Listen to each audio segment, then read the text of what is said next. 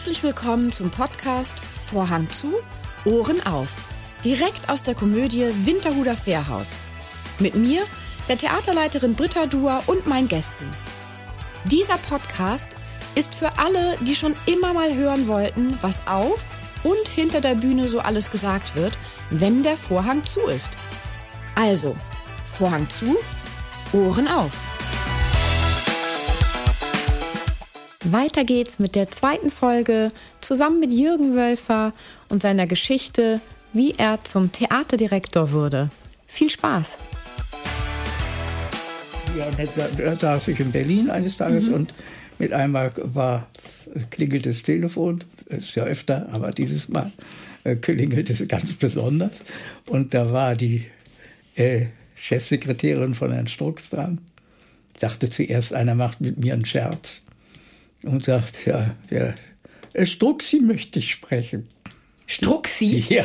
Die hat den Struxi genannt? Ja, ja, ja die haben okay. überhaupt so, ja. Mhm. Äh, sonst steht in der offiziell der Generalintendant natürlich. Ja, und war, also, was machst du?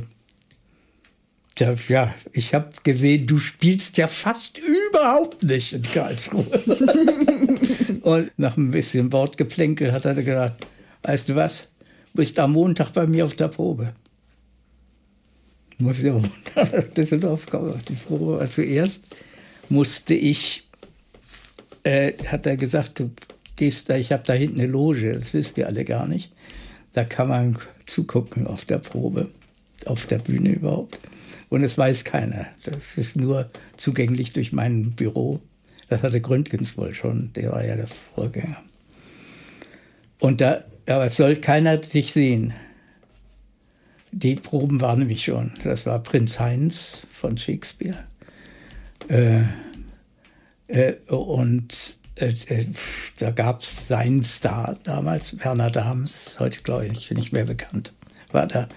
Und mit dem hat er sich verzankt und hat gesagt, weißt du, wenn, du, wenn das so weitergeht, dann besetze ich dich um. Das war in den Proben. Und ich sollte da gucken und hinterher zu ihm kommen und sollte sagen, was ich dazu sage. Und es war mir sehr unangenehm, weil ich war mit dem Werner Dahms ziemlich befreundet. Weil ich war ja sechs Jahre in dem Ensemble. Mhm. Und aber, ja, wie das so ist, so eine Rolle.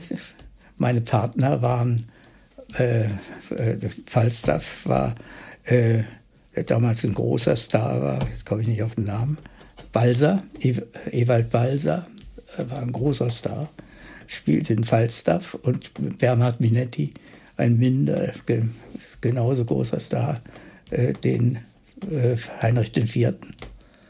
Günter König war damals auch ein großer, großer Name, spielte im Percy. Es war eine, eine fulminante Besetzung. Und, und dann hast du zugeguckt Jürgen und gedacht, ich glaube, ich kann es besser. Das, nee, nee, ich nee. war, ich war, ich war, ich war, ich war ziemlich äh, unheimlich aufgeregt. Immer sowieso immer auf der Bühne. Furchtbar aufgeregt. Du hast Lampenfieber, ne? Furchtbar. Immer noch? Immer, ja. Ich war immer furchtbar Selbst vor Reden? Deswegen wollte ich mhm. auch gar nicht, äh, eigentlich gar nicht Schauspieler werden. Und habe dann auch äh, äh, schließlich äh, die Gelegenheit ergriffen, nicht mehr Schauspieler Regisseur, zu sein, ne? weil mhm. ich bin ja fast immer gestorben auf der Bühne.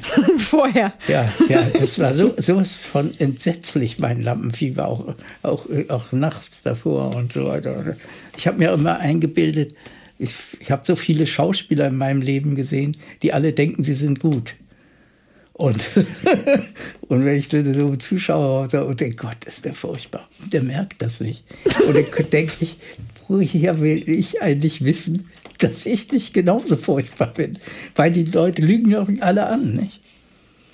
Die kommen dann zu dir und sagen, Jürgen, du warst so toll. Ja. Und dann denkst du nur, Küsschen, ja. Küsschen, Küsschen, entzückend seid ihr. entzückend. Ja, ja. Ja. Okay, ich weiß Bescheid. Ich werde niemals, wenn ich dich nochmal auf der Bühne sehe, zu dir kommen und sagen, entzückend. Das war entzückend. Oder ich weiß, wie du es meinst. Ja, genau. Oder du weißt wirklich, was ich sagen wollte. Ja, und so ging alles so ein bisschen durcheinander. Nicht? Mhm. Und dann kam mit einmal, deswegen geht es auch schwer, eine Reihenfolge da einzuhalten. Mein Vater hatte ja einen Stellvertreter, einen früheren alten jüdischen Theaterdirektor bei, bei, von, der, von der Direktion Rotters. Das war die größte Direktion, äh, jüdische Direktion äh, vor den Nazis. Der ist emigriert, erst nach, erst nach äh, Wien dann nach Paris, als die Nazis da auch kamen. Da konnte er nicht mehr, weil er da nicht mehr Theaterdirektor war. Und man war im KZ, ist aber, ist er aber hat es geschafft, da rauszukommen. Und den hat mein Vater, übrigens mit uns beiden Kindern, weil wir mussten ja immer mit, wohl. Ja, wir, wir haben ja bei ihm gelebt. In der Schweiz hat er in der Schweiz gesucht und ihn überredet, wieder nach Berlin zu kommen. Mit dem hat er dann 1950 die Komödie wieder aufgemacht. Am Kurfürstendamm. Ja, ja. Mit ihm zusammen. Okay. Und der ist dann weggegangen und du hast übernommen, oder? Der ist gestorben. Ach, oh. Der war sehr krank mhm. und hatte aber vorher, was ich immer fand, typisch jüdisch war, der hat immer gesagt, ich als ältester Sohn meines Vaters muss Bescheid wissen, falls irgendwas passiert. Ich muss, selbst wenn du es nicht gern machst, du musst hier im Büro bei mir und deinem Vater Bescheid wissen. Du musst wissen, was im Schreibtisch ist und was daraus gemacht werden kann im Notfall. Das verlange ich von dir. Und da alle auf den gehört haben, mein Vater sagte immer, das ist unser Salomon, war ich denn auch immer, aus dem war ein sehr liebenswürdiger Mann. Habe ich das gemacht und eines Tages kam der ins Krankenhaus mit einem Schlaganfall. Ich war damals gerade im Schillertheater, hatte diesen Krach und habe mich an seinen Schreibtisch gesetzt und habe damit einmal gedacht, naja, vielleicht ist das auch ein Beruf für mich. Aber mein Vater wollte das gar nicht gern. Und ich habe gesagt, Vater, äh, aber ich mache das so lange, bis du, äh, er ist dann auch gestorben. Dein äh, Vater? Äh, nee, der, der, nee, der, der Hans mhm. mhm. Äh, bis du jemanden gefunden hast. Mhm. Dann haben wir uns also gut verstanden, dass es dazu nicht mehr gekommen ist. Und so war ich mit einmal nicht mehr Schauspieler. Da habe ich noch mal auch bei uns am Theater. Ja, gespielt. du hast ja immer wieder mal hier, ne? Also Perlmutt und Potasch mit deinem Bruder zusammen, mit Christian. Ja, aber das war auch ne? wieder was, was nicht geplant war. Ach so, das war wieder alles, okay, es sollte gar nicht so sein und schwupps. Das sollte nicht sein. War, war Pension Schöller eigentlich geplant? Oder war das auch aus Versehen? Nein, das war dass nicht aus Versehen. Damals äh, dass, ging die Theater bist? sehr schlecht nach dem der Dings. Mhm.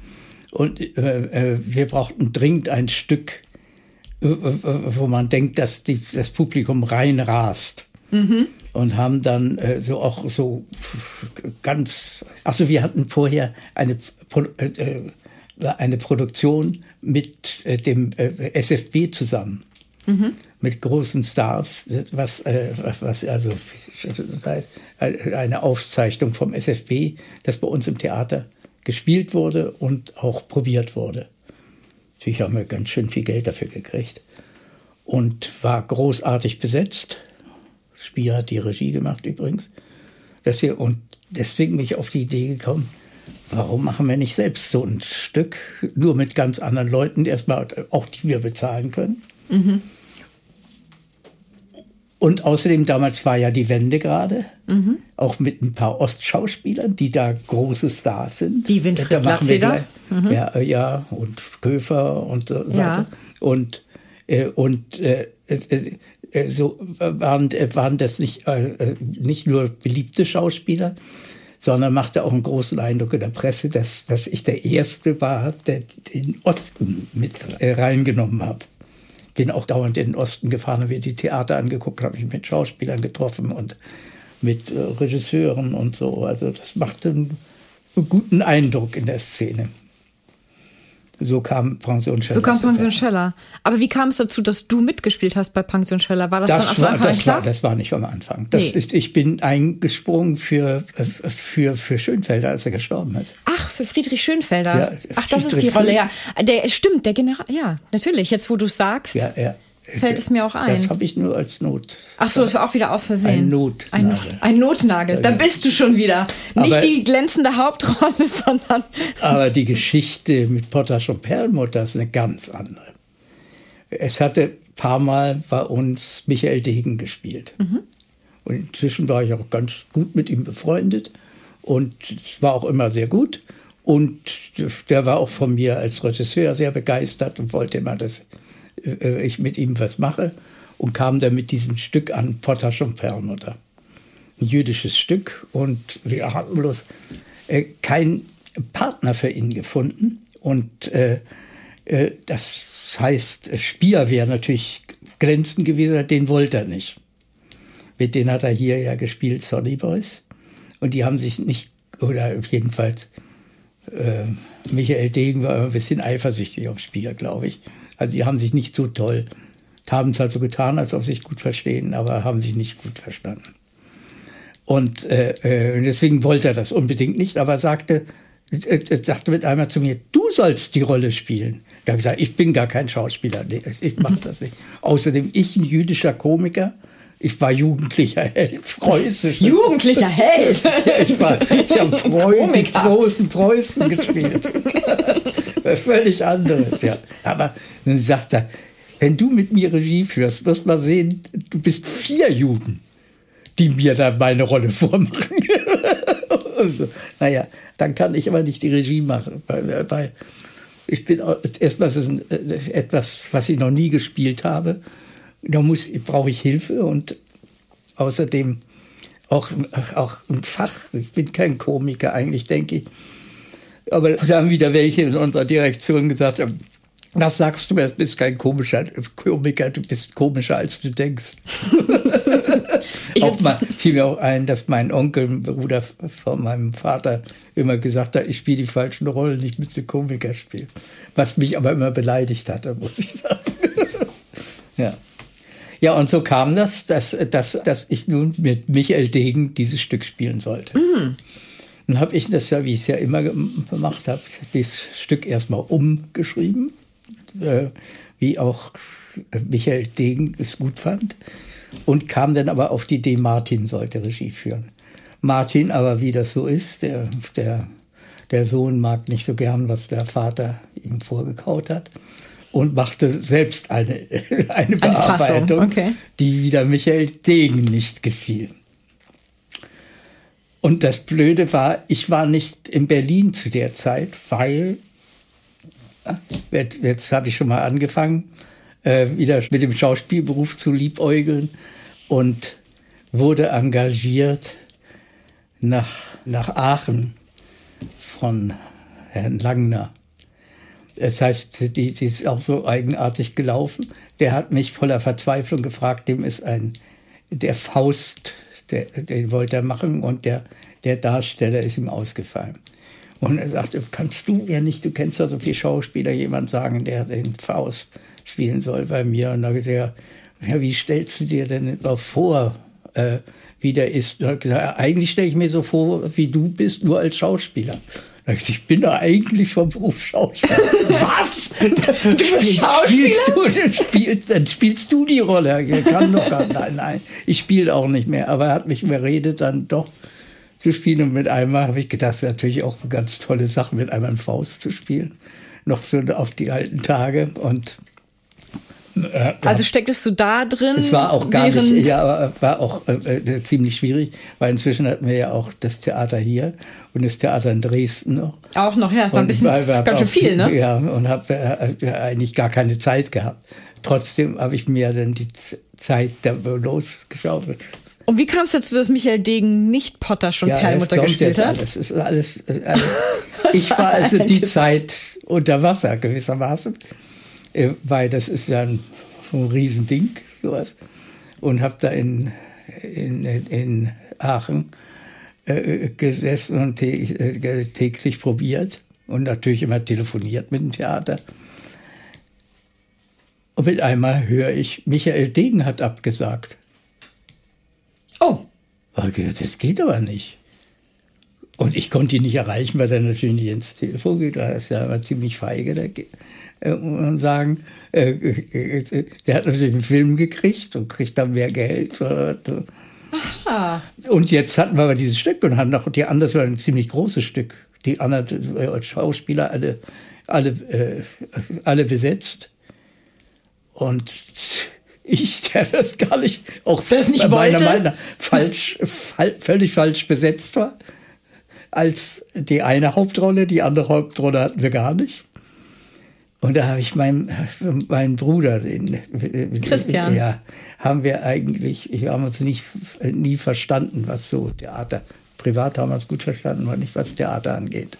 Und äh, habe ich den überredet, das doch mit mir zu machen und wir beide zwei Jüden, das wäre doch eigentlich ganz gut. Und dann haben wir das auch gemacht. Ich glaube, er war auch viel besser als ich. Ich weiß zwar nicht, weil ich bin sowieso eine ganz andere Art zu spielen, weil ich eben aus dem klassischen Theater komme und aus dem ernsten Theater und er kommt aus dem Musical. Das ist schon Ach, allein. der kam aus dem Musical, das wusste ich gar der, nicht. Das, ne? ja, der, der, hat angefangen beim Musical. Ich wusste gar Hat nicht, ja dass der stimmlich so- Äh, ja, ja, äh, als Regisseur. Ach so, als Regisseur. Er war auch, äh, konnte so, so Sprechgesang auch ganz gut. Hat ja bei Ferdinand Nickens hat er öfter gespielt an mehreren Theatern. Allerdings immer übernommen, aber, aber immerhin, der war gut. Muss man sagen. Und dann habt ihr beide Ja. zusammen das erste Mal. Aber es war, wir haben nur, wir haben so einen Krach auf der Bühne gehabt. Habt ihr? Und der, äh, der, der arme Martin, der der Regisseur war. Ja, der, mit Onkel und Vater, oh Gott. Ich, war, ich bin dann auch, wie ich sonst gar nicht bin, aber da, der Christian ist mir immer oft so also auf die Nerven gegangen. Schon allein, ich bin so jemand, ja, wie ich ja auch aus diesem anderen Metier komme. Ich muss immer erst wissen, was ich denke und warum ich das denke und, und so weiter. Und Christian, na, du musst wissen, ob es komisch ist oder nicht. und, und, und dann auch immer so eine, so eine, so eine Floskel, die er hat so, und, und, und dann habe ich mit ihm eine Szene, dann hat er, ui, ui, ui, ui, ui. Ich, bei mir leuchten überall rote Lampen. Sag, was denn das? Ich, ich probiere was aus. Ja, aber schrecklich. Ja, aber es ist ist so es dauernd immer Ja, so gut, klar, die Geschwister kennen einen die Knöpfe, ne? Die drücken die Knöpfe bei einem. So, es fand statt. Es, es, fand, es fand statt, ist auch eine nette Umschreibung.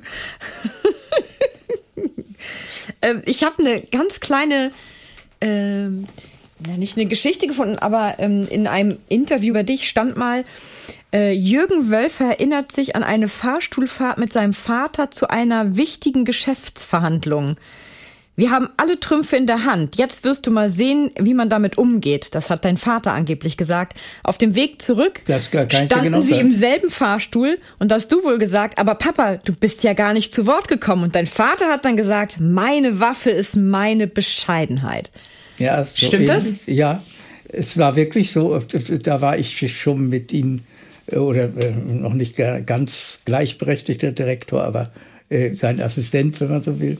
Mhm. Und das war, als, als der Umbau der Theater am Kurfürstendamm in Berlin war. Und wir sind zu den Architekten und auch das, damals drohte schon immer der Abriss. Ja, ja, das- der drohte ja immer schon. Immer Mhm. das, das, das gleiche Problem. Und wir gehen dahin und wir, tra- wir traten äh, in die, die hochherrschaftlichen äh, Bürogebäude und noch, noch herrschaftlicher das Büro von Frau Kressmann-Schach, die Räume, wo eine Menge von äh, Architekten, Rechtsanwälten und was über uns da, auf, uns schon warteten. Und er sagte eben, diesen halt im, im Fahrstuhl dahin, sagte, pass mal auf, mein Junge, wir haben alle Trümpfe in der Hand. Du wirst sehen, wir werden das sehr geschickt anfangen. Wir lassen uns nichts aus der Hand nehmen. Wir werden hier rausgehen und werden gewonnen haben. Das heißt, äh, würde ja, Ja, bedeuten. aber mein Vater war eigentlich ein sehr bescheidener Mann. Ja. Ganz selten auch seinem Sohn gegenüber natürlich. Mhm. Im selben Fahrstuhl. Vati, du bist ja überhaupt nicht zu Worte gekommen. Und er war sehr, äh, sehr aufgeregt dabei, also äh, ein bisschen tremolo in der Stimme und sagte, warte mal, mein Junge, meine Gefährlichkeit ist meine Bescheidenheit. Der hat, dein Vater hat bis zu seinem Tod in den Theatern gearbeitet? Ja. Naja, äh, Oder- äh, die letzten zwei Jahre war er fast nur in Frankreich. Die letzten, okay. Ja, ja, und Wie alt ist dein Vater Krebs. geworden? Äh, 72. Ach, nur 72 Jahre alt. Weil er Krebs hatte er. Und da ist er äh, zum Schluss eigentlich fast nur in Frankreich gewesen. Denn ganz zum Schluss wieder in Berlin, weil, äh, weil, weil er ja immer pff, operiert wurde und so weiter, wie was ist. Aber gestorben ist er dann in Frankreich. Auch eigentlich, wenn man so will, eine schöne Geschichte. Ich bin natürlich jeden Tag im Krankenhaus gewesen bei ihm, als sehr zum Schluss ging. Und dann sagte er eines Tages zu mir, ich wollte so gern noch, hat noch so viel vor mit deinen Kindern auch, ähm, ähm, wo ich überall äh, war und was ich euch Kinder gezeigt habe, würde ich auch gern deine Kinder noch gezeigt haben, weil das. Und ich würde, ja, und ich würde auch gern ähm, mit deinen Kindern noch mal und auch überhaupt noch mal nach Südfrankreich. Da habt ihr ein Haus, ne? Ja. Als Familie. Ja, nein, nein. Äh, das- Wir haben zum einen blöderweise zwei Häuser. ja. So einfach, das ist aber ärgerlich. Ja. Äh, Also ich habe eins und mein Vater hat eins. Ah, okay. Oder hatte eins. Und äh, auf demselben Berg, nur eher ein bisschen höher, wie es sich gehört. Und dann seid ihr zusammen alle nach Frankreich Äh, gefahren. Nee, und da ist, nee, das ist, das ist eine kleine Geschichte davor. Und, äh, und äh, was, äh, was die nach Frankreich für dich angeht, äh, wir brauchen ja nicht darüber zu reden, wie es dir geht. Was hindert dich eigentlich? Und hat er gesagt, da hast du auch recht. Morgen fahren wir. Und dann sind wir gefahren. Und er ist auch gestorben in Frankreich. Wann hast du denn in Hamburg gelebt? Von 45 bis äh, 50. Ach, als Kind. Ja. Wo hast du gewohnt? Also wo wo In gelebt? Klein Flottbeck. Das Und war in ja- dem Christianeum, was es nicht mehr gibt, zur Schule gegangen. Was hat dein Vater hier gemacht? Äh, der hat äh, vier Theater gehabt, das war ja nach dem Krieg. Äh, er war ja arbeitslos und hat in Schulaulen und, äh, und Festsäle, ne? Äh, ja. Das, äh, das, eine gibt es heute noch, die Komödie in Altona. Das ist heute so, glaube ich, so Kammeroper oder was. In der Allee. Ach, das Allee-Theater. Ja, ja, genau. Das, war, das hieß damals Komödie. Denn das intime Theater am Karl-Muck-Platz, der heißt heute, glaube ich, anders. Das war da im Palladium, äh, ist eine Theater. Da war allerdings nur künstlerischer Leiter äh, am Hauptbahnhof, Und das hat er dann, im Gewerkschaftshaus am Hauptbahnhof. also fünf Jahre lang hat er das dann hier in Hamburg gemacht, die ganzen ja, ja, Theater. also nicht, keine- nicht ganz, Ja. äh, weil, weil dann, als die Währungsreform war, 48 ging sowas nicht mehr. Aber äh, Kabarett der Komiker in Altona. Sag mal, was ist eigentlich dein Lieblingsstück? Hast du eins? Oder ich habe Lieblingsstücke, sagen wir. Ja. Eins von diesen Lieblingsstücken, und das habe ich ja auch hier gemacht und auch in Berlin, natürlich und stark bearbeitet, der Hauptmann von Köpenick. Ja.